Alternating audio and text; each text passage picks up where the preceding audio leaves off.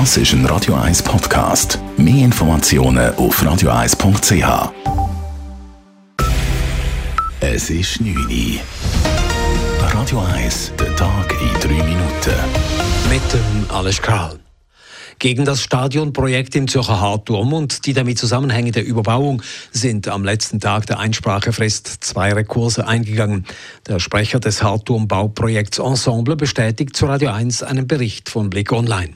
Allerdings sei nicht klar, ob sich der Baustart deswegen verzögern wird. Die Rekurse richten sich gegen den vom Karton gut geheißenen Gestaltungsplan. Im Hartturm ist nach insgesamt vier Abstimmungen der Bau eines Fußballstadions, einer Genossenschaftssiedlung mit gemeinnützigen Wohnungen und zwei Hochhäusern geplant.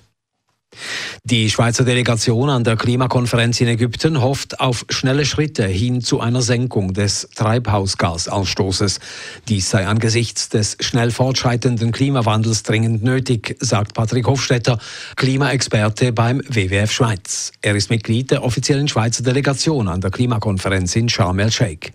Wir äh, sind in einer Klimakrise und, und wir laufen Klimakaos. Das verstehen noch die wenigsten Leute. Von dem her ist es, dass ein Weg aufgezeigt wird, wie man die Herausforderungen können meistern können.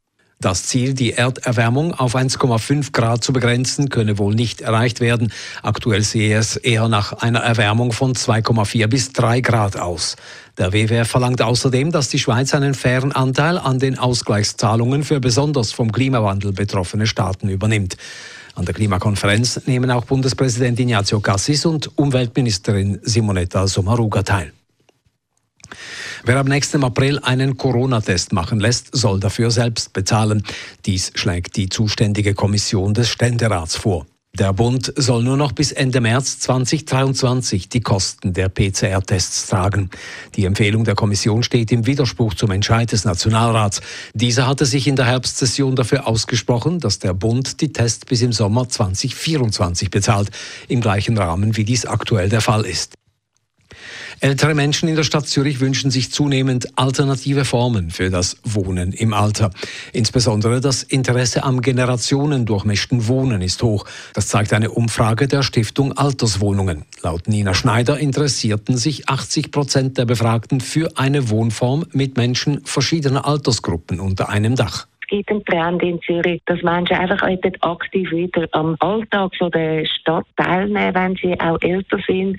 Sie werden mitbekommen, was die Jungen machen. Sie werden im Austausch sein. Sie werden nicht isoliert sein. Das Ergebnis, dass sie sagen, sie werden generationengemischt wohnen, ist ein Ausdruck von dem. Die Ergebnisse der Umfrage sollen in künftige Alterswohnbauprojekte einfließen. Die Schweizer Wirtschaft verliert derzeit zunehmend an Schwung. Die Konjunkturforschungsstelle KOF der ETH Zürich befragte im Oktober 4500 Unternehmen.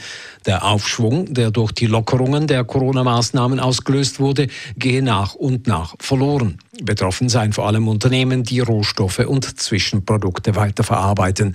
Hier gebe es zu wenig Aufträge aus dem Ausland, so die KOF. Radio 1 Wetter. In der Nacht ist es wechselhaft, also auch mit Regengüssen. Morgen am Samstag zuerst gegen Berge zu noch nass, später Aufhellungen. Schneefallgrenze liegt zwischen 1200 und 1400 Meter. Temperaturen am frühen Morgen um 6 Grad, am Nachmittag höchstens 10 Grad. Das war der Tag in 3 Minuten.